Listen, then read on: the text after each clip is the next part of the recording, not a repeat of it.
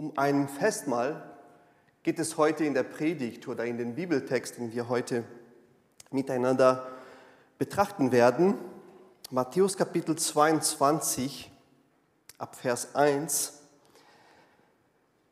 Da ist Jesus im Tempel immer noch mit den Schriftgelehrten, mit den Pharisäern und er hat so harte Gespräche mit denen. Matthäus berichtet uns diese Gespräche auf eine ganz besondere Art und Weise, wo Jesus einige Bibel, einige Gleichnisse erzählt. Und in diese Gleichnisse geht es ganz stark darum, das Verhältnis der Beziehungen, der Führung in Israel mit Gott, mit der Geschichte Gottes, mit dem Volk und was, was kommt jetzt als Neues. Und es ist interessant, dass Matthäus, er platziert das ganz bewusst in den Wochen, so in den Berichten, bevor er in die Passionswoche reinkommt. Weil er weiß, hier muss man ein Boden vorbereitet werden, damit der Leser die Geschichte der Passion Jesu auch wirklich versteht. Und genau in dieser Phase befinden wir uns. Wir sind jetzt in der, ähm, dieser Passionszeit und wir bereiten uns für die Passionswoche, wo wir über Jesu Leiden Jesu und Jesu Auferstehung, dass wir das feiern. Und so ab Vers 1, Kapitel 22, Jesus fuhr fort, ihnen Gleichnisse zu erzählen. Er sagte, mit dem Himmelreich ist es wie mit einem König, der für seinen Sohn das Hochzeitsfest vorbereitet hatte. Er sandte seine Diener aus, um die, die zum Fest eingeladen waren, rufen zu lassen. Doch sie wollten nicht kommen. Daraufhin sandte der König andere Diener aus und ließ den Gästen sagen, ich habe das Fettessen zubereiten lassen, die Ochsen oder das Mastvieh sind geschlachtet. Alles ist bereit. Kommt zur Hochzeit. Aber sie kümmerten sich nicht darum, sondern wandten sich ihrer Feldarbeit oder ihrem Geschäften zu. Einige jedoch packten die Diener des Königs, misshandelten sie und brachten sie um. Da wurde der König zornig er schickte seine Truppen und ließ die Mörder töten und ihre Stadt niederbrennen. Dann sagte er zu seinen Dienern, das Hochzeitsfest ist vorbereitet, aber die Gäste, die ich eingeladen hatte, waren es nicht wert, daran teilzunehmen. Darum geht hinaus auf die Straßen und ladet alle zur Hochzeit ein, die ihr dort antrefft. Die Diener gingen auf die Straßen und holten alle herein, die sie fanden, böse ebenso wie gute. Und der Hochzeitssaal füllte sich mit Gästen. Als der König eintrat, um zu sehen, wer an dem Mahl teilnahm, bemerkte er einen, der kein Festgewand anhatte. Mein Freund, sagte er zu ihm, wie bist du ohne Festgewand hier hereingekommen? Der Mann wusste darauf nichts zu antworten. Da befahl der König seinen Dienern, bindet ihm Hände und Füße und werf ihn in die Finsternis hinaus. Dorthin, wo es nichts gibt als lautes Jammern und angstvolles Zittern und Beben. Denn viele sind gerufen, aber nur wenige sind auserwählt. Wir beten noch. Danke, Jesus, für dein Wort für uns. Danke, dass, dass wir von dir selbst lernen können, wie, wie groß dein Vater ist, unser Vater. Und wir bitten dich, dass wir, dass du uns heute noch mehr von deinem Wort schenkst. Wir wollen offen sein und dass wir, dass unsere Liebe zu dir immer wachsen mag durch dem, was wir äh, von dir bekommen. Amen. Amen. Es gibt diese Spannung unter Christen, wenn jemand die Liebe Gottes irgendwie äh, sehr viel darüber spricht, dann sagen einige, ja, Amen, so ist es. Und da gibt es dann eine andere Gruppe, die kommt und sagt, aber Gott ist nicht nur Liebe, er ist auch gerecht. Andersrum auch. Es gibt Menschen, die, wenn sie über Gottes Gericht, Gottes Zorn predigen, dann, dass Gott äh, bestimmte Konsequenzen aus unserem Leben ziehen wird. Dann gibt es Menschen, die kommen und sagen immer wieder, aber, aber, aber, Gott ist auch Liebe. Und da ist die Spannung immer. Und je nachdem, wie Menschen sind, wie sie aus ihrer Biografie geprägt sind, betonen sie das eine oder das andere. Ist das so? Ne? Und wir haben immer unser Lieblingsthema, mit dem wir uns beschäftigen. Und dann geht diese Auseinandersetzung los. Für einige ist Liebe, die Liebe Gottes, äh, schwach, duldet einfach alles, ist unordentlich. Also braucht die Liebe eine Kontrollinstanz, die Gerechtigkeit. Also, weil sonst äh, wird alles chaotisch, dann sind alle da und das geht nicht. Andersrum haben andere die Vorstellungen, dass Gottes Zorn einfach willkürlich ist. Dass Gott immer da oben sitzt und schaut, wer macht alles hier, alles falsch. Und äh, dass er alles einfach so verbrennen wird. Alles, was nicht ein bestimmtes christliches Schema folgt. Und dann braucht die Gerechtigkeit ihre Kontrollinstanz, die Liebe, damit es nicht so grausam wird.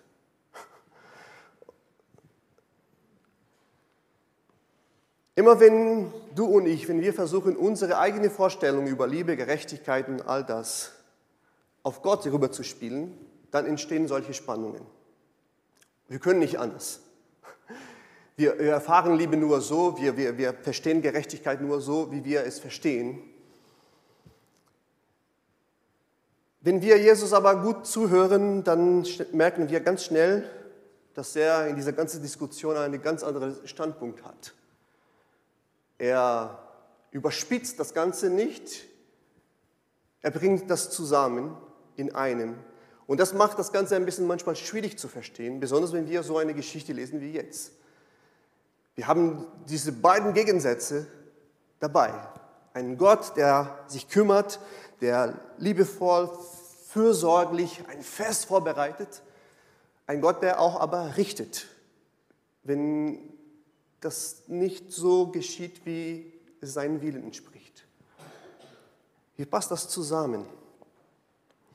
Und was wir uns immer wieder vor Augen äh, nehmen müssen, ist, Gottes Wesen ist die Liebe und das ist das Größte überall. So beschreibt Johannes in seinem Brief, Gott ist Liebe. Und alles andere findet Platz in dieser Liebe. Das heißt, seine Gnade ist ein Ausdruck seiner Liebe. Seine Barmherzigkeit ist ein, eine Ausdrucksform seiner Liebe. Genauso wie seine Gerechtigkeit und sein Zorn.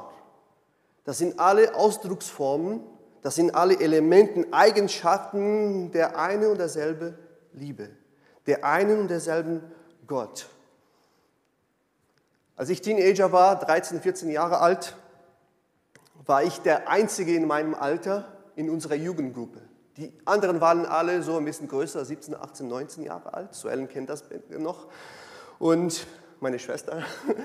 Und Samstagabends traf sich die Jugendgruppe immer zusammen und zur Jugendstunde. Und ich durfte schon als der kleine Maiko dabei sein. Und so wurde ich auch benannt, der Maikinho, weil es gab ein anderer Maiko und er war, ich war der kleine Maiko, der Maiko Lai. Ja, sowas in der Art. Genau.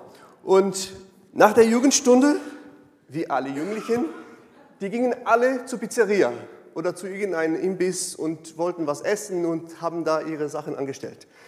Äh, der kleine Michael durfte nicht mit. Das war so fast für unfair, fand ich damals. Jeden Samstag den gleichen Film. Papa, Mama, darf ich mit? Nein, darfst du nicht. Du bist noch zu jung für diese Gruppe aber warum darf ich da mitspielen und sowas? Ja, ja, du darfst das, weil ich der Pastor bin und du kannst Musik da machen, das ist was Gutes, aber äh, mit denen da Party zu gehen und sowas, äh, das noch nicht, du bist noch zu jung. Und ich fand das immer unfair. Ich hätte mehrmals trotzdem mitgehen können, versteckt. Habe ich das nicht getan, ich war zu ängstlich wahrscheinlich. Äh, aber weil ich wusste, wenn ich das tue, dann gibt es Konsequenzen. Und die werden nicht so schön sein. Nun, äh, mit der Zeit lernt man, dass dieses Verbot, diese Grenzen, die meine Eltern angesetzt haben, ein Ausdruck der Liebe, Ausdruck ihrer Liebe war. Und danke dafür, wenn ihr heute schaut, die Predigt. Dieses Gleichnis bringt diese beiden Elemente, diese Grenzen und diese fürsorgliche Liebe von einem Vater, der, von einem König, der alles gibt. Und trotzdem, er sagt, äh, so nicht. In dieser Art und Weise geht nicht. Das kennen wir auch aus unseren Verhältnissen. Wenn du zu Hause eine Party schmeißt für deine Freundin, egal wie das aussieht. Wenn jemand da hinkommt und sagt und benimmt sich einfach so, wie er will, geht in deine Küche, macht die Schränke auf und benimmt sich einfach so ein bisschen wild, dann sagst du, hey, hey, hey, hey, Freundchen, hier nicht, nicht so. Wir kennen das. Eigentlich merken wir, dass Gott und wir, wir sind nicht so, so unterschiedlich. Nur wenn es um, um es um selbst, uns selbst geht, dann merken wir, oh, da ist, wir wollen immer mehr Gnade erfahren als anderen. Wie gesagt, Jesus ist im Tempelhof im Gespräch mit dem Pharisäer und all diese Gleichnisse, die wir letzte Woche miteinander betrachtet haben und heute geht es um diese Auseinandersetzung Jesu wo Jesus die Führung in Israel konfrontiert, wie sie nicht bereit sind, das anzunehmen, das Neue, was Gott gerade tut. Sie wollen einfach ihren eigenen Ding weitermachen. Sie wollen einfach ihre eigene Tradition weitermachen und sie öffnen sich nicht für das Neue, was jetzt durch den Christus, durch Jesus, durch den Messias sich öffnet. Und Jesus stellt durch dieses Gleichnis sehr ganz deutlich dar, dass die Führung in Israel eigentlich in ihrer Aufgabe, das Volk in dieses Neue mit hineinzuführen, mit dem Messias, dass sie das versagt haben. Und das gibt Konsequenzen. Das ist immer noch ein Problem für uns alle. Wenn Christus in unserem Leben auftaucht, dann gibt es immer Dinge, was uns überrascht, wo wir sagen, bis hierhin habe ich so gelebt, das geht jetzt nicht mehr. Jetzt habe ich den Christus erkannt, jetzt habe ich die Liebe Gottes erkannt. Äh, ich muss äh, Dinge in meinem Leben verändern. Das passiert immer automatisch. Und Jesus geht immer vor uns, wir folgen ihm nach und manchmal biegt Jesus in eine Richtung, wo wir sagen, Huch, das, das habe ich mir nicht gedacht. Die Jünger haben das sehr oft erfahren. Zum Beispiel, damals waren die Samariter, das sind die Menschen, die man vermeidet. Die sind die Bösen, die, die, die man, man mischt sich nicht mit denen. Und das war alles biblisch begründet. Sie sollten sich mit diesen Art von Menschen nicht mischen. Und dann kommt der Messias, Jesus ist da. Sie gehen auf dem Weg von Jerusalem wieder zurück nach Hause und plötzlich, dann schlagen die Jünger schon den Weg, die sie immer machen, um Samarien herum. Man trifft diese Leute nicht. Jesus plötzlich biegt ab und sagt, nee, wir gehen genau dahin. Und wir werden mit diesen Menschen Gemeinschaft haben. Und sie werden das Evangelium auch hören. Und sie werden die Ersten sein, die erkennen, das ist der Retter der Welt. Nicht nur von unserem kleinen Volk. Jesus tut das nicht, um uns zu ärgern, Er tut das, um uns zur vollkommenen Liebe herauszufordern. Genau diese Liebe, wie er hat, will er in uns formen. Es gibt oft Dinge, Denkweisen, Praxis, die wir haben in unserem Leben. Und wenn wir in Gottes Reich reinkommen, dann müssen sich Dinge ändern. Was sind die Dinge, die dich heute in deinem persönlichen Glauben herausfordern? Wo du die Bibel liest und dann siehst du, wie Jesus gesagt hat, wie er mit den Menschen umgegangen ist und du sagst, huh, vielleicht hat das irgendwas mit Vergebung zu tun oder mit Annahme, mit persönlichen Eigenschaften. Was ist das, was dich am meisten herausfordert? Wo du merkst, Jesus lenkt mein Leben dahin und ich möchte aber woanders hin. Es gibt was.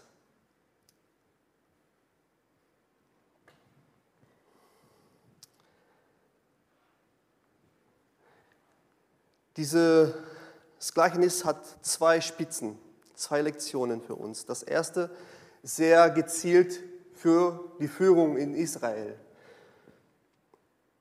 Es geht um einen König, um eine Hochzeitsmahl für seinen Sohn. Gott, der Messias, das Hochzeitsfest, ein Bild für diese messianische Ankunft. Jetzt beginnt was Neues, Gottes Reich. Und die ersten Gästen, Israel. Der König bereitet alles vor. Ein Ausdruck seiner fürsorgerlichen Liebe mit seinem Handeln in der Schöpfung. Er sendet seine Diener aus, um die Menschen zu Hochzeitsfest zu, zu, zu, herzubringen. Das heißt, es gab schon eine Einladung, die Menschen haben schon zugesagt. Die waren schon gewünschte Gäste. Sie wissen das. Und sie wissen, wenn der König was vorbereitet, dann ist es was Gutes. Dann ist es was Wichtiges. Und wer lehnt schon die Einladung eines Königs ab? Sie wissen, das ist wichtig. Aber sie wollen nicht kommen. Sie vernachlässigen diese Liebe. Was tut der König?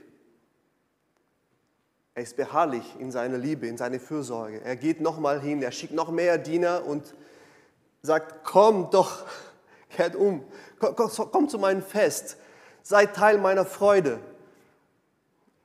Die Menschen kümmern sich immer noch nicht darum. Die Reaktion der Gäste steht im ganzen Gegensatz zu der Sorgfalt, zu der Langmut des Königs. Und dann wird der König zornig. Das ist der Teil der Geschichte, den die meisten nicht mögen.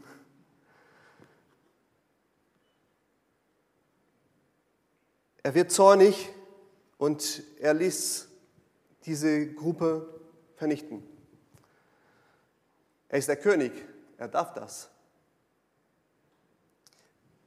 Heute verstehen wir das Ganze ein bisschen anders in unserer europäischen postmoderne Kultur. Damals haben die Leute gesagt, ja, stimmt, der König ist Herr über alles. Für sie war das selbstverständlich. Heutzutage kommt einer wie Putin und sagt, das ist mein Land, aber das ist ein ganz anderes Verhältnis. Der König hier, er merkt, wie böse diese Menschen waren zu seinen eigenen Dienern. Und er sagt, das darf nicht so bleiben. Und das ist natürlich eine Anspielung hier auf die Zerstörung Jerusalems, was in dem Jahr 70 nach Christus passiert ist, diesem Feuer und wie die Stadt zerstört wird, das Gericht Gottes ist über Israel gekommen. Aber der König sagt, das Fest ist vorbereitet. Die anderen wollten es nicht. Okay, sie haben das, was sie wollten. Aber dann schickt er andere Diener mit dem, mit dem Befehl, das Hochzeitsfest ist vorbereitet, Vers 8. Aber die Gäste, die ich eingeladen hatte, waren es nicht wert, daran teilzunehmen. Darum geht hinaus auf die Straßen. Diese Straßen hier meint wirklich diese Eckstraßen, diese Randstraßen, wo nur die Menschen da sind, die, die keiner, die wertlos sind. Die Penner, die Armen, die nicht in den Hauptstraßen, wo sich die wichtigen, gebildeten Menschen finden. Geh zu diesen Randstraßen, zu den, zu den wertlosen Menschen, ladet alle zur Hochzeit ein, die ihr dort antrefft. Nichts und niemand kann diesen König davon abbringen, seine Party zu feiern. Und wir sehen, Gott sucht sich diese Gäste, die, die Außenseiter. Das ist die Rache des Königs. Ah ja, meine eingeladenen Gäste, für den ich alles so fürsorglich vorbereitet habe, wollen nicht dabei sein, dann hole ich mir an anderen. Aber genau diejenigen, die diese Gruppe hier total ablehnt, genau diejenigen, die verachtet werden von dieser Gruppe, die hole ich mir jetzt ein für meinen Hochzeitsmahl. Herzlich willkommen, deshalb bist du heute hier.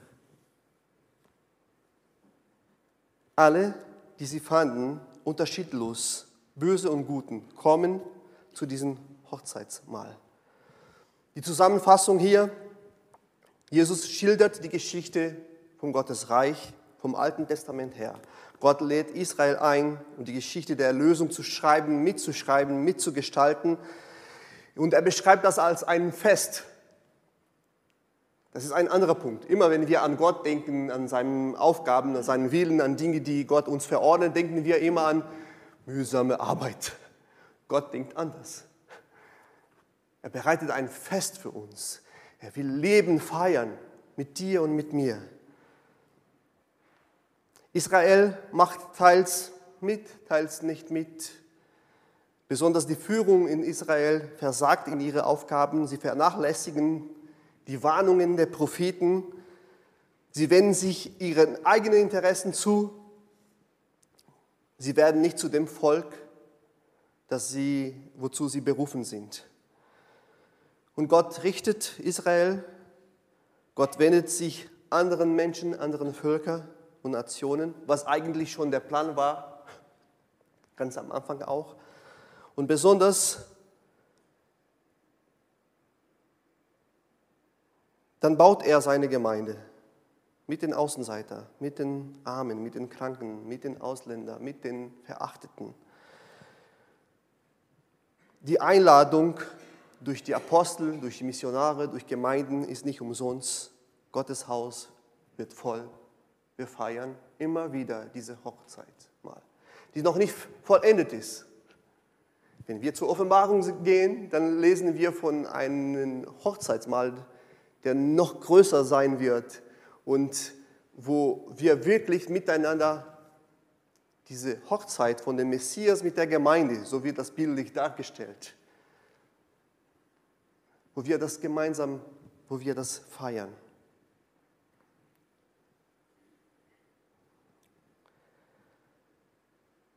Und dann kommt diese zweite Spitze von diesem Gleichnis. Ab Vers 11. Der König kommt in den Hochzeitssaal, in dem Festsaal und dann findet eine Person, hier wird von einem Mensch gesprochen, der nicht angemessen gekleidet war. Warum gerade dieser einen Mann angesprochen wird, warum ausgerechnet er kein Hochzeitsgewand hat und alle anderen haben, das spielt hier keine Rolle. Jesus will nur dieses Bild malen, da werden Menschen sein, die berufen werden, aber sie werden nicht bereit sein, sich anzupassen. Sie werden sich nicht bereit sein, jetzt nicht in Kleidung tatsächlich, weil es geht nicht um Kleidung im Bereich Gottes, sondern sie, werden sich, sie wollen sich nicht offen lassen für die Veränderungen, die Jesus in ihrem Leben bringen will. Sie sind nicht bereit, da abzubiegen, wo Jesus abgebogen ist Sie wollen ihren eigenen Ding weitermachen. Wenn Gott Menschen zu seinem Reich einlädt, dann kann es passieren, dass da Menschen sind, die, die sind auf der Party, aber eigentlich wollte sie nicht auf der Party sein. Sie sind da nur, um das gute Essen zu bekommen, aber nicht um wirklich zu feiern mit dem König. Sie wollen die Vorteile bekommen, sie finden das vielleicht nett und schön, aber wirklich dabei sein wollen sie nicht. Das ist ein Unterschied. Das Schicksal von diesem einen Gast ist für uns auch hart zu schlucken.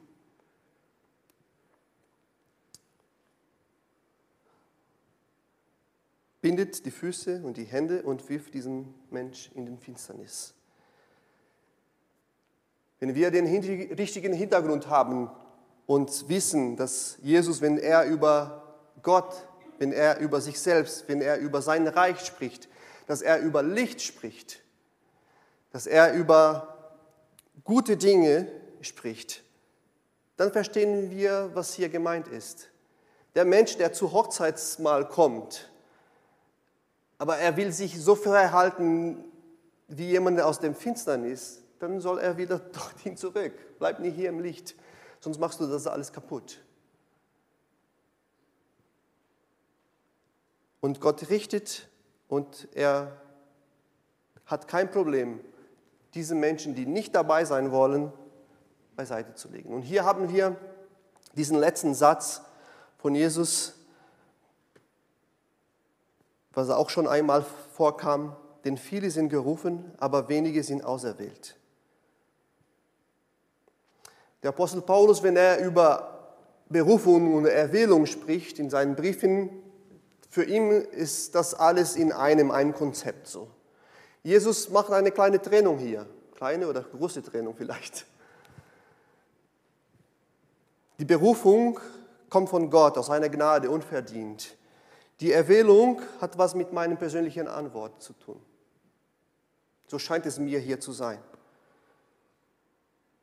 Diese Antwort ist nicht, hat nichts mit meiner Leistung zu tun, nicht mit meinen Werken. Es hat was mit, lasse ich zu, dass das, was der König für mich vorbereitet hat, dass ich das anziehe. Oder lehne ich das ab? Das ist der Unterschied.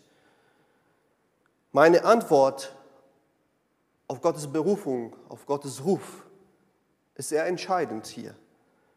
Die Bereitschaft, mein Leben zu Christus hin auszurichten und so zu gestalten. Und das validiert meine Berufung. Meinen Weg mit Jesus hinterher, da wo er abbiegt, dann biege ich auch. Es ist schwierig, mache ich. Das validiert meine Berufung. Ich wurde eingeladen, ihm nachzufolgen und das tue ich. Und hoffentlich in diesem Prozess wächst die Liebe zu dem König, zu dem Messias und zu den Menschen, die mitgehen.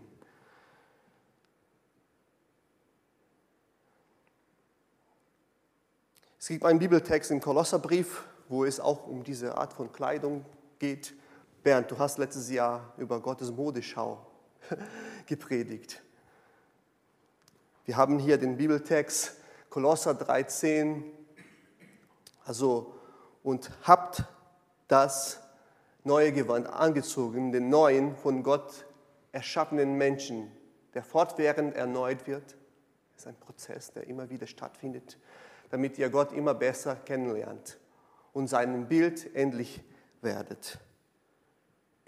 Und dann geht es weiter ab Vers 12. Äh, Geschwister, ihr seid von Gott erwählt. Und dann geht er darum, darum kleidet euch nun mit tiefes Mitgefühl, Freundlichkeit, Bescheidenheit, Rücksichtnahme, Geduld, Nachtsicht miteinander und vergebt einander.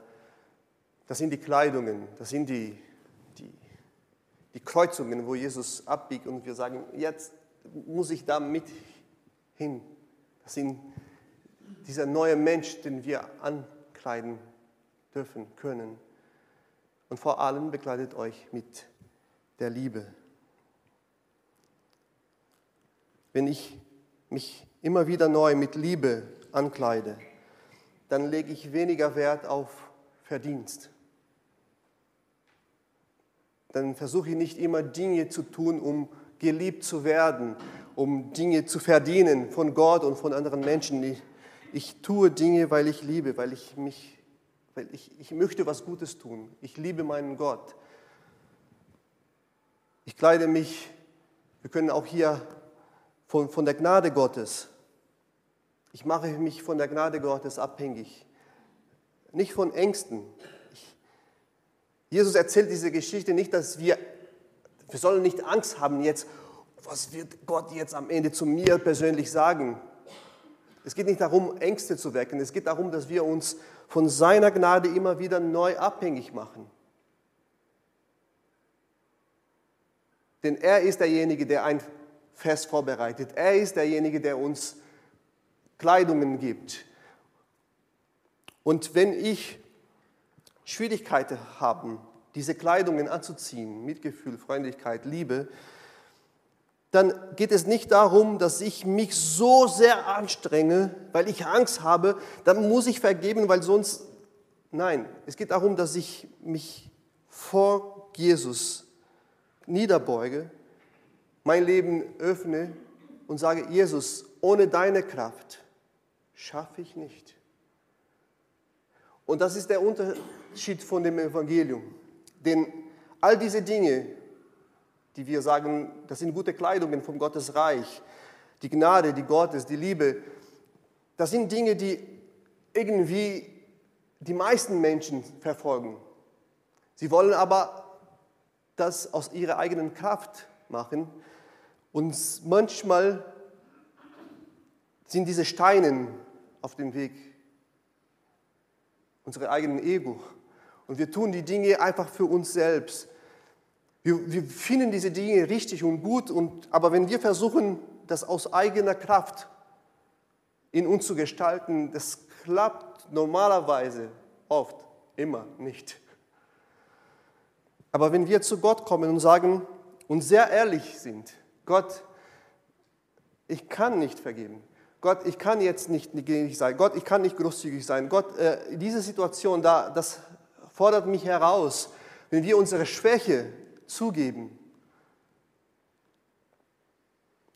dann kommt diese Gnade ins Spiel und dann merken wir, wie Gott mit seinem Geist uns umarmt und uns diese Kraft gibt. Das zu überwinden, das zu gestalten in uns, wozu wir selbst allein gar nicht fähig sind. Das ist der Unterschied des Evangeliums. Das ist das, was Gottes Geist in uns bewirken möchte.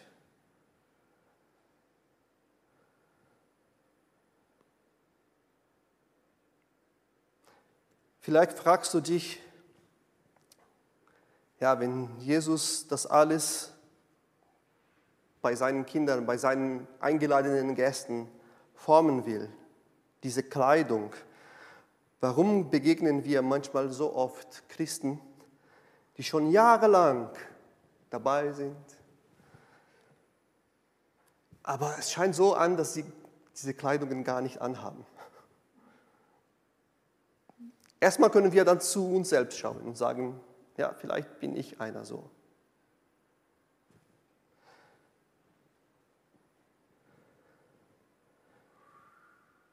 Vielleicht hat der andere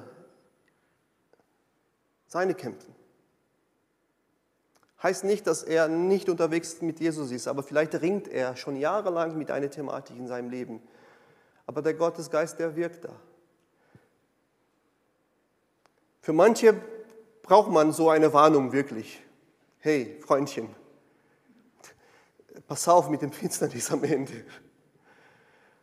Aber folgt Jesus nicht aus dieser Angst, sondern aus dieser Motivation, ich möchte im Licht sein. Ich möchte auf diese Hochzeitsparty dabei sein und wirklich dabei sein und mitfeiern. Und ich möchte richtig angezogen sein, weil das macht mich mit meinem König ähnlich.